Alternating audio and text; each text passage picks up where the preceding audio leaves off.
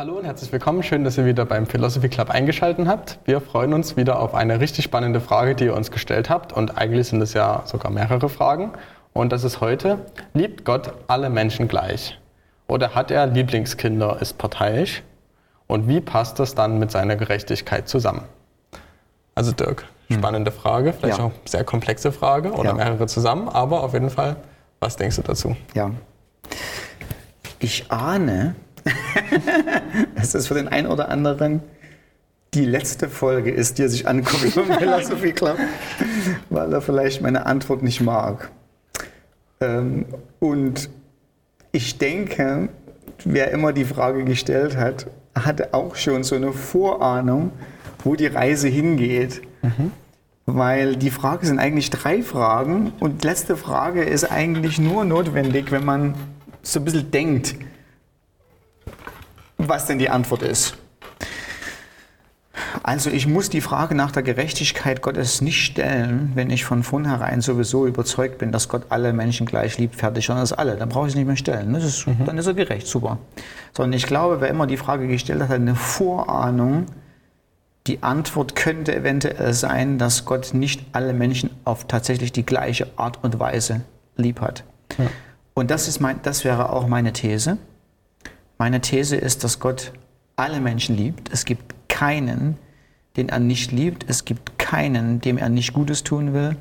Es gibt keinen, ähm, dem er Dinge vorenthalten will, sondern er hat ein, ein, sowohl ein emotionales Wohlgesinnen für jeden Menschen und zeigt seine praktische Liebe, indem er es den Menschen gut gehen lässt, indem er ihnen Leben, Atem und viele gute Dinge gibt.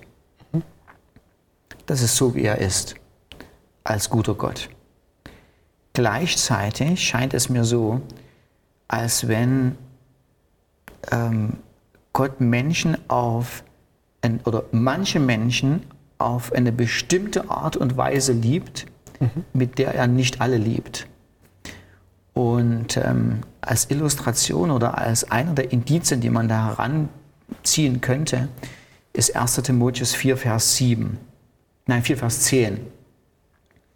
Ähm, da heißt es, wir hoffen äh, auf einen lebendigen Gott, der der Retter aller Menschen ist, insbesondere derer, die glauben. Und dann waren wir zwei mit mhm. noch ein paar anderen coolen Leuten ja. auf einer Griechenlandreise und haben in Patras im Archäologischen Museum ähm, einen alten Stein gefunden, eine alte Inschrift, ähm, die äh, phänomenal wichtig ist. Ähm, für das Verständnis dieses Verses. Weil der Vers sagt, Gott ist Retter aller, aber manche rettet er ganz besonders. Und ich glaube, wir hatten sogar schon mal eine Philosophy Club, Philosophy Club Frage, äh, wo wir vielleicht sogar dieses Bild schon mal gezeigt haben. Man macht nichts, vielleicht kann es trotzdem mhm. nochmal rein, nochmal einfügen, wo es darum geht, werden alle Menschen gerettet oder nicht. Und jetzt ist folgendes, an dieser Inschrift, an diesem Stein, wenn man sich anguckt, wird ähm, Hadrian geehrt und auf dem Stein steht, äh, zu Ehren des Retters, das ist das griechische Wort Soter, mhm. genau dasselbe Wort, was im Neuen Testament vorkommt für erster Retter.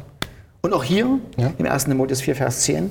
Also Hadrian ist Retter, er ist Soter und Bauer. Ähm, und dann kommen ein paar kaiserliche Titel. Er ist Kaiser, Hadrian Olympius und das Ganze in Patras. Und das ist die Frage, wenn die Leute damals den, den Stein gesehen haben, haben die, was haben die gelesen, als sie gelesen haben, Hadrian ist Retter? Die haben natürlich nicht gelesen, dass Hadrian gibt ewiges Leben oder er rettet von Sünde, ja. sondern er ist Retter. Das Wort Soter in dem Sinne bedeutet, er ist ein Wohltäter. Ja. Er ist Wohltäter, weil er in der Stadt Patras ein Bauprogramm in Schwung gebracht hat, Finanzen gegeben hat etc., sodass die Stadt ökonomisch floriert wurde, ökonomisch ähm, äh, ja, da wieder ein bisschen die Post abging. Und deshalb wird der Stein aufgestellt und sagt, Mensch, du bist ein guter, Anführungsstrichen, Retter, du bist ein Wohltäter. Und genau diese Idee, genau diese Wortbedeutung haben wir meiner Meinung nach im 1. Timotheus 4, Vers 10, wo Paulus mit seinem Wort spielt und er sagt, Gott ist ein Wohltäter aller Menschen. Mhm. Aber für manche Leute ist er ein ganz besonderer Wohltäter. Ja.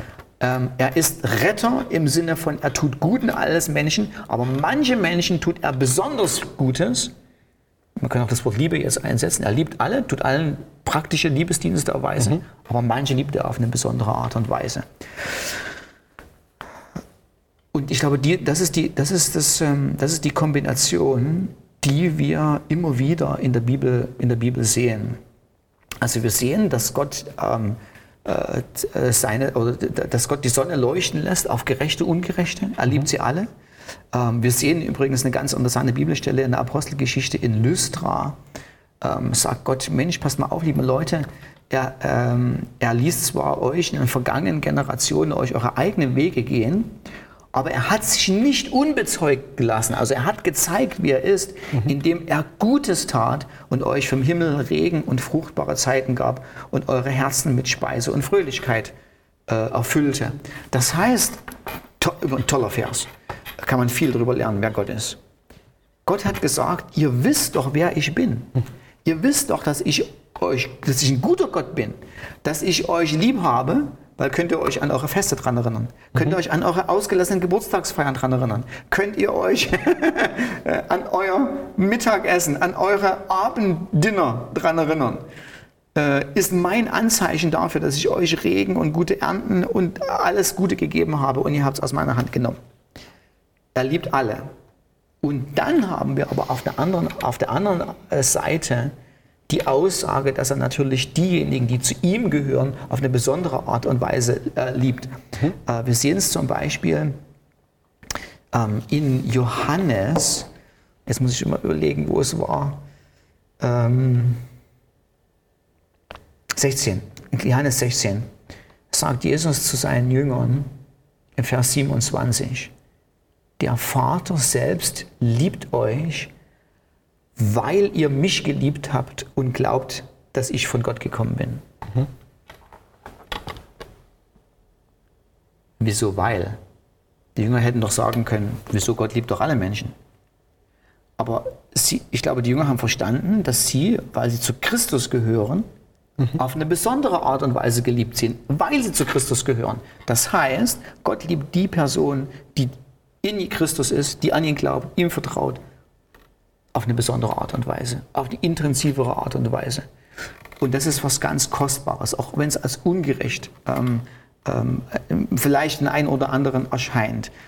Ähm, vielleicht noch letzte Bibelstelle und dann, dann können wir uns der Frage widmen, ist Gott deshalb parteiisch oder so ungerecht oder mhm. darf er das überhaupt? Im Epheser 1 haben wir genau dasselbe. Ähm, ich glaube, im Vers 5 ähm, geht es los, wo er sagt, in Liebe oder in der Elberfelder Übersetzung gehört Liebe noch zum Vers 4 und dann im Vers 5 geht der Satz weiter, aber ähm, in Liebe gehört zum Verb, was folgt. In Liebe hat Gott uns vorherbestimmt zur Adoption oder zur Sohnschaft.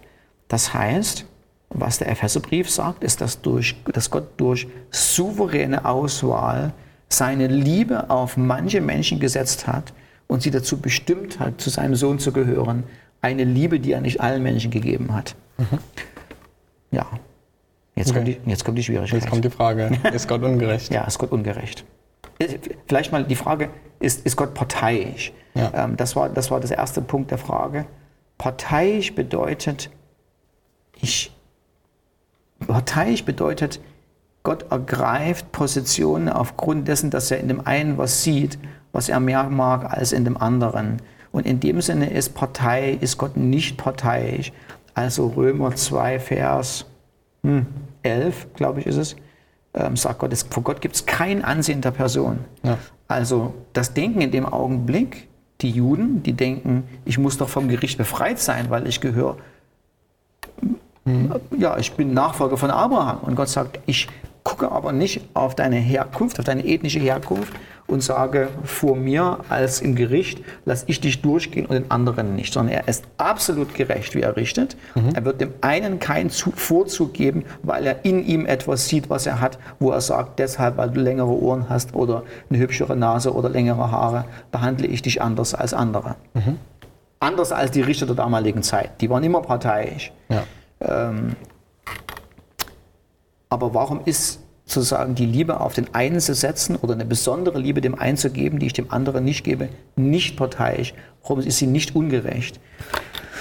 Und ich glaube, das hat damit was zu tun, dass natürlich die Liebe, die Gott die dieser besonderen oder dieser Personengruppe gibt, nicht von der Personengruppe abhängig ist. Mhm. Er schaut nicht auf die Personengruppe und sagt, weil du das für mich gemacht hast oder weil du die blaueren Augen hast oder die brauneren oder wie auch immer, sondern es ist, die Liebe ist unverdient gegeben. Sie ist aus 100% Gnade gegeben. Es ist etwas, mhm. was aus dem, alleine aus dem Herzen Gottes springt. Und nun ist die Idee dahinter, dass das, was aus Gnade gegeben wurde, unverdient ist. Wäre es verdient, ist es keine Gnade mehr. Wäre es verdient, wäre Gott gezwungen, es zu geben, weil das die Idee des Verdienstes sind. Aber gerade weil er nicht gezwungen ist, sondern weil er frei ist, Gnade zu geben oder Gnade nicht zu geben. Das ist, das ist die Essenz von Gnade. Mhm. Du kannst Gnade nicht erzwingen, sondern sie, sie, sie, ist, sie wird freigegeben von demjenigen, der sie hat. In dem Sinne ist Gott nicht ungerecht, ähm, sondern, sondern er ist vollkommen gerecht. Ähm, sein Charakter ähm, ist es entsprechend der, Person, der, der, Taten einer jeden Person ähm, zu geben, tatsächlich was sie verdient, würde er es nicht machen, wäre er ungerecht. Mhm. Aber er darf, wenn er das möchte, ähm, Gnade geben für die Leute, die es nicht, die es nicht verdient haben. Und ja. das hat er gemacht. Mhm. Das heißt, wir können eigentlich im Endeffekt halt sagen, unsere Frage, ist Gott gerecht? Ähm, können wir auf jeden Fall mit Ja beantworten, aber ja. gleichzeitig Gott behandelt nicht jeden Menschen gleich. Nein. Und es gibt keine, also für uns intuitiv ist vielleicht manchmal dieses Gerechtsein bedeutet, alle Menschen gleich behandeln, ja. was aber ja nicht die Form ja. ist, was Gerechtigkeit bedeutet, sondern Gerechtigkeit bedeutet ja nur, alle Menschen so zu behandeln, ja. wie sie es verdient haben. Und wenn man halt darüber hinausgeht und mehr positive Dinge gibt, als gerecht werden, ist man nicht ungerecht, nur weil man quasi mehr positive Dinge gibt, ja. als das, das Recht der Person ist, ja. sondern Gott ist quasi immer noch gerecht. Er gibt den Personen das, was sie rechtmäßig verdienen, ja. aber trotzdem ist er nicht gleich zu einer Person. Kein Mensch wird ungerecht behandelt von, von Gott. Gott. Von Gott. Ähm, und kein Mensch wird, wenn er vor dem Gericht steht, wird Gott anklagen können und sagen, das ist nicht fair, was du mir zuteilst. Mhm ähm, sondern Gott ist 100% fair, ohne Ausnahme, ähm, ohne Schlupfloch. Ähm, jeder wird absolut fair und gerecht und aufrichtig entsprechend des heiligen Charakter Gottes behandelt werden. Und manche Leute werden besonders geliebt aufgrund großer Gnade. Ähm, und diese Menschen, jetzt kann man auf zwei Arten weisen, oder Christen machen das so. Ähm, manche Leute finden das trotzdem nicht gut. Mhm. Ist okay. Ja. Müssen wir uns nicht drüber streiten. Ja, ich denke, das ist ein Punkt, den wir, den wir schätzen sollten. Aber ich glaube, wir können auch mit Menschen, mit Christen in ein Herz und einer Seele zusammenleben, die vielleicht eine andere theologische Ansicht haben. Ähm, aber wo wollte ich eigentlich hin? da mir zu viele Qualifikationen, habe ich mich verplappert. Ähm, ich denke, dass es, ähm, also jetzt, jetzt, Christen haben auf zweierlei Arten äh, reagiert. Die einen haben gesagt, ja, aber das ist doch ungerecht, mir gefällt das nicht. Hm. Und haben Alternative meine, ja, also meine Lesart, ähm, Theologien aufgestellt. Ja, okay, die andere Seite. Und die andere Seite ist, oder drei Arten. Die andere Seite ist Menschen, die sich diese Liebe erfasst haben, gedemütigt wurden durch diese Liebe auf eine gute Art und Weise, auf die Knie gegangen sind und gesagt haben, Gott ist das kostbar. Mhm. Und natürlich sind auch einige Christen, die überhöht wurden in ihrem die das Konzept nicht verstanden haben und was zu Arroganz und Überheblichkeit geführt hat.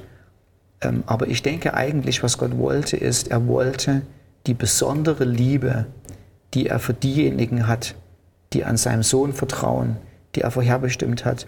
Er wollte, dass diese Liebe uns in Ehrfurcht, Dankbarkeit und Anbetung seiner außerordentlichen Gnade führt. Und eigentlich ist es ähm, eine Idee, die für den Christen gut ist, weil sie eigentlich ihn an Gottes Charakter als großen, gnädigen, unverdienten, gnädigen Gott näher bringen sollte. Mhm. Ja. ja. Ja. So, es lohnt sich, so ein bisschen über die Sache nachzudenken, vielleicht auch zu überlegen, warum gefällt es mir nicht, wenn es mir nicht gefällt. Mhm. Ähm, und wenn es so ist, wie komme ich dazu, den Gott, der, der sich so offenbart hat, dass er uns aus großer Gnade eine extra Portion Liebe gegeben hat, wie komme ich dazu, ihn dafür zu mögen, zu danken, zu lieben, es zu genießen? Mhm. Ja, also man, ich meine, das ist, also das, das, das kommt jetzt so zu dem klassischen Streitthema, das offen aufgeworfen wird zwischen Calvinismus und Arminianismus hin. Und ähm, ich glaube, es sollte nicht nur eine theologische Diskussion bleiben, wer hat Recht, sondern wenn man die Position der Wahrheit gefunden hat, muss die Wahrheit natürlich auch dazu führen, dass man sie liebt mhm. und dass man den Gott liebt, der so ist, wie er ist. Ja. ja. Ist okay? Ich denke. Also ich hoffe, es hat euch noch weiter, hat euch weitergeholfen. Wenn dazu natürlich noch mehr Fragen sind oder ihr noch mehr dazu wissen wollt, dann stellt natürlich gerne die Fragen. Genau. Ihr könnt ähm, auch Einwände gerne, oder gerne Einwände, schreiben. Ihr ja. müsst nicht alles schlucken, was wir hier erzählen. Ja. Genau. Und ja, dann freuen wir uns auf jeden Fall, euch beim nächsten Mal wiederzusehen und bis bald. Ciao.